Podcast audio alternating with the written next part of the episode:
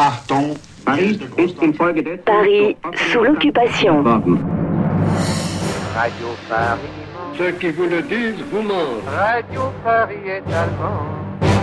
C'est une auberge au vieux mur où des lobes chantent. André Dassary, l'interprète de Maréchal Nous voilà, est la vedette coqueluche des Françaises, très souvent programmée sur Radio Paris. Paris vous parle, l'hebdomadaire sonore de la capitale, avec le concours de André Dassary, Marcel Bré. 1943, André Dassary joue son opérette à succès, L'Auberge qui chante à l'ABC, le music hall du boulevard Poissonnière. J'espère que le public qui m'a toujours beaucoup encouragé dans mes opérettes me suivra et me permettra de lui prouver qu'il a eu raison.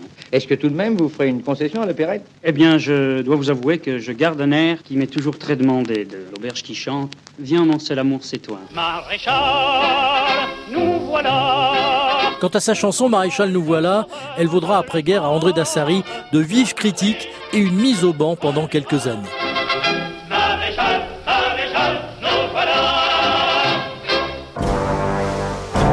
1943, la guerre n'en finit pas. Les Parisiens souffrent toujours des restrictions alimentaires. Les cartes et les tickets de rationnement imposés par le régime de Vichy ne suffisent pas à nourrir les familles. Il existe des solutions de fortune, élever des poules et des lapins dans les caves et sur les balcons des immeubles. Les amis, les oncles, les tantes de la campagne envoient aussi des colis familiaux autorisés par le gouvernement.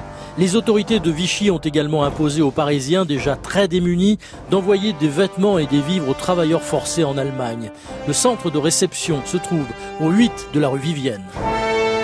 À la date du 1er mars, le commissariat général avait envoyé aux ouvriers français travaillant en Allemagne par le canal du centre d'expédition 27 000 chandails, 27 000 couvertures, 27 000 chemises, 27 000 paires de chaussettes, 10 000 paires de galoches et chaussures. Le tout représentant un tonnage environ de 150 tonnes, soit une trentaine de wagons. Pendant ce temps-là, sur Radio Paris, même si la propagande bat son plein, les éditorialistes collaborationnistes comme Philippe Henriot commencent à douter de la victoire du Troisième Reich. De plus, puisque les Anglo-Américains vont gagner la guerre, quelle importance peuvent bien avoir de tels engagements qu'annulera aussitôt la victoire de ceux qui ne nous prennent, eux, quelque chose que pour avoir la joie de nous le rendre? Il n'y a que les nazis et leur idéologie de fou pour se convaincre de la victoire.